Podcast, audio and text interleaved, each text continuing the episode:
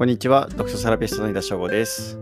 本を買ったり人とつながるをテーマに、札幌ゼロ読書会の運営をしています。また、ブログ、SNS やポッドキャスト等の発信活動を通して、本の魅力や読書の素晴らしさを伝えています。今回紹介する本は、インドカリーコさんの一人分のスパイスカレーという一冊になります。こちら、大和警告社から出版されています。インドカリーコさんは、東京大学大学院でスパイスの研究をされておりまして、現在もスパイス料理研究家として活動されています。この本は1人分のカレーがあっという間にできて、毎日でも食べたくなるようなミラクルレシピ集です。とありますが、その言葉に偽りなしだなというふうに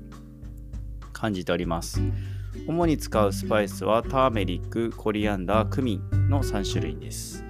これらを作ってまずはカレールーのようなですねグレイビーと呼ばれるものを作ります。まあこれは月送りができますので、まあ、これに具材とベース、まあ、水分ですね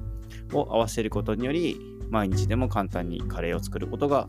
できます。まあ、1人分ということで食材を余すこともありませんし、まあ、またですねたまに1人分のですね、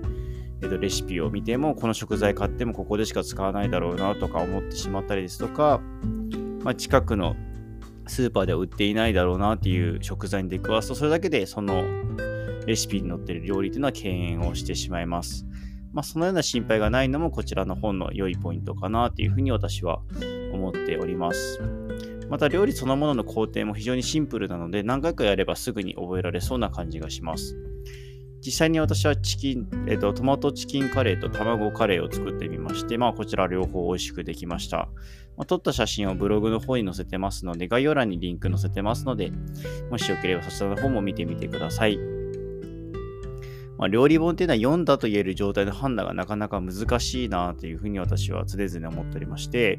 まあ、どんなに美味しそうな料理がたくさん並んでいたとしても、作って食べることを目的として書かれた本であることを考えると、目を通しただけで、まあ、読んだというふうにするのはどうなのかなというふうに思うところがあります。まあ、このレシピ本を通して実際に作ってみたのはまだ2、3、2品なんですけども、まあ、これからもお世話になるだろうなっていうのと、まあ、ずっと付き合っていくってことは、ま、これからも読み続けるってことと同じことだなというふうに思っております。